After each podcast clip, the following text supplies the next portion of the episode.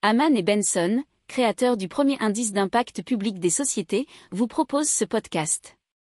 Haman Benson. Le journal des stratèges. Boris Kalt.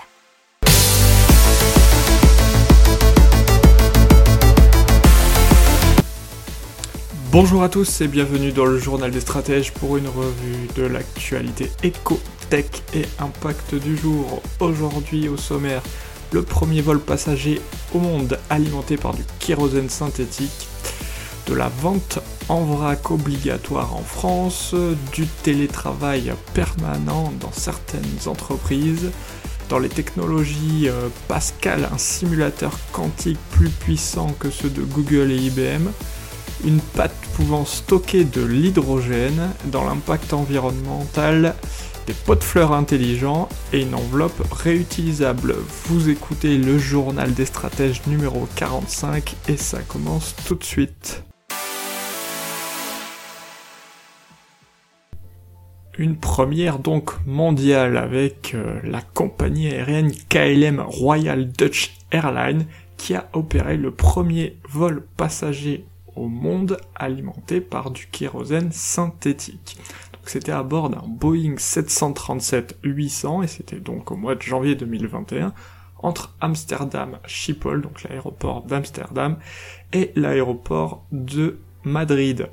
Euh, la compagnie euh, nationale néerlandaise, donc KLM, n'était pas seule pour organiser ce premier vol, ça a été fait en collaboration avec Shell et aussi le ministère des infrastructures et de la gestion de l'eau Pays-Bas, je suppose, même si ce n'est pas précisé dans ce communiqué. Donc, il y avait un mélange de 500 litres de kérosène synthétique durable produit par Shell dans son centre de recherche d'Amsterdam à partir de CO2, d'eau et d'énergie renouvelable provenant du soleil et du vent sur le sol néerlandais. On continue donc avec le projet de loi climat et résilience qui prévoit que les commerces de plus de 400 mètres carrés consacrent 20% de leur surface de vente au vrac, et cela d'ici à 2030. Or aujourd'hui, euh, le vrac représente entre 2 à 8 mètres carrés pour un supermarché et 5 à 11 mètres carrés pour un hypermarché. Alors ça, ce sont des chiffres qui ont été donnés par la présidente du réseau vrac qui fédère l'ensemble des professionnels de la filière, Célia Renesson. Le marché pèse aujourd'hui 1,3 milliard d'euros, dont la moitié provient du rayon vrac des enseignes de la grande distribution.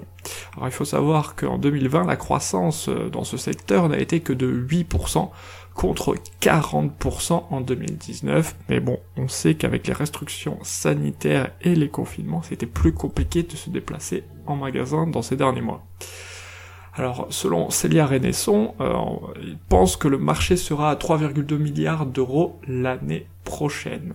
On passe à Salesforce et le travail qui pourrait devenir du télétravail permanent pour ses effectifs, puisqu'au niveau mondial, ne se rendront plus dans un bureau qu'un à trois jours par semaine les effectifs de Salesforce, et ça a été annoncé par la direction de la société américaine mais aussi les employés qui n'habitent pas à proximité d'un bureau, euh, ainsi que ceux dont les fonctions ne nécessitent pas de bureau, travailleront à distance à temps plein. Alors il y a eu des souhaits euh, parmi les salariés, notamment euh, près de la moitié d'entre eux qui ne souhaitaient se rendre au bureau que quelques fois par mois. Par contre, 80% des employés, donc de Salesforce toujours, ont déclaré qu'ils voulaient toutefois maintenir un lien avec un espace physique. Alors Marc Benioff, qui est le PDG donc de Salesforce Monde, a déclaré le passé est révolu et donc il fallait passer à un nouveau modèle beaucoup plus résilient, inclusif et donc respectueux du monde. Et dans les technologies maintenant, on passe au quantique et euh, la startup Pascal qui développe un simulateur quantique qui sera capable de manipuler jusqu'à 100 qubits fin 2021. Et donc avec une telle puissance de calcul, Pascal dépasserait celle des processeurs quantiques de Google et IBM qui affirment avoir expérimenté la suprématie quantique avec des machines de 53 qubits. Toutefois, euh, il est question de calcul numérique euh, chez les deux grandes sociétés américaines, alors que c'est du calcul analogique chez Pascal en France. Pascal se fixe pour objectif de manipuler 200 à 300 qubits en 2022, puis 1000 qubits fin 2023. Alors il faut savoir que la boîte a noué un partenariat fin 2020 avec Atos pour développer un accélérateur quantique s'appuyant sur la technologie des atomes froids. Et Pascal prévoit de proposer son processeur quantique 200 qubits dans le cloud afin de livrer ses premières machines physiques à des centres de calcul fin 2022. Passe à Power la qui peut stocker de l'hydrogène et qui a été inventé par l'institut scientifique allemand Fraunhofer Gesellschaft. Et donc, euh, c'est un moyen de stocker de l'hydrogène sous forme chimique, à la fois facile à transporter et à reconstituer de manière peu coûteuse, et donc ça s'appelle Power Past. Euh, il faut savoir que selon Marcus Volt, chercheur chez Fraunhofer, elle est euh, nettement plus élevée la capacité de stockage que celle d'un réservoir à haute pression de 700 bars, et par rapport aux batteries, elle a une densité de stockage d'énergie 10 fois supérieure. Donc euh, cette technologie, elle est utile bien sûr pour trottinettes, moto, voitures, mais aussi véhicules de livraison et même drones.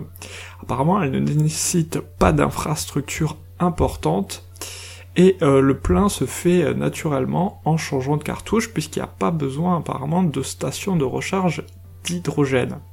Alors il faut savoir qu'une usine de production déduée au carburant est actuellement en construction et devrait être opérationnelle cette année et elle fournira 4 tonnes de Power Past par an.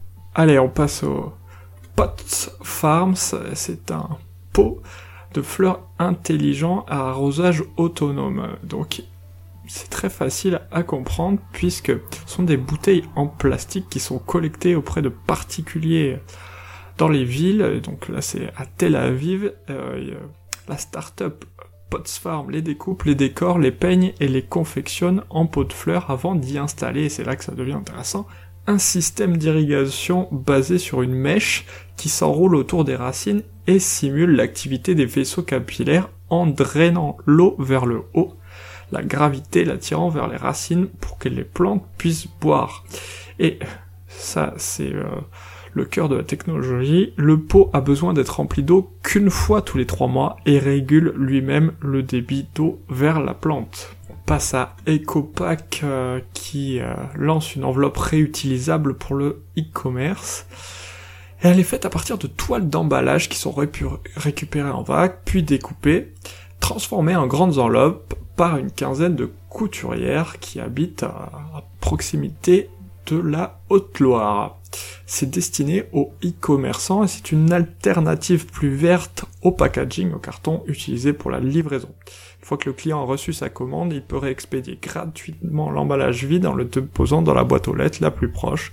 Une fois réceptionnée par l'entrepreneur chez Ecopack, elle est nettoyée puis relouée à une nouvelle marque. Apparemment, elle serait réutilisable jusqu'à 100 fois. Et euh, Ecopack dit qu'il loue ses enveloppes 2,70 euros l'unité, donc aux grandes boîtes de e-commerce, et 3,50 le grand format. C'est à eux de voir les e-commerçants s'ils veulent répercuter le coût sur les consommateurs ou non. Voilà, c'est tout pour aujourd'hui. Je vous souhaite une excellente journée et je vous dis à demain pour de nouvelles informations du journal des stratèges. Ciao pour approfondir ces sujets, abonnez-vous à la newsletter de Haman et Benson et écoutez nos autres podcasts que vous retrouverez dans les notes de l'émission ou sur notre site internet.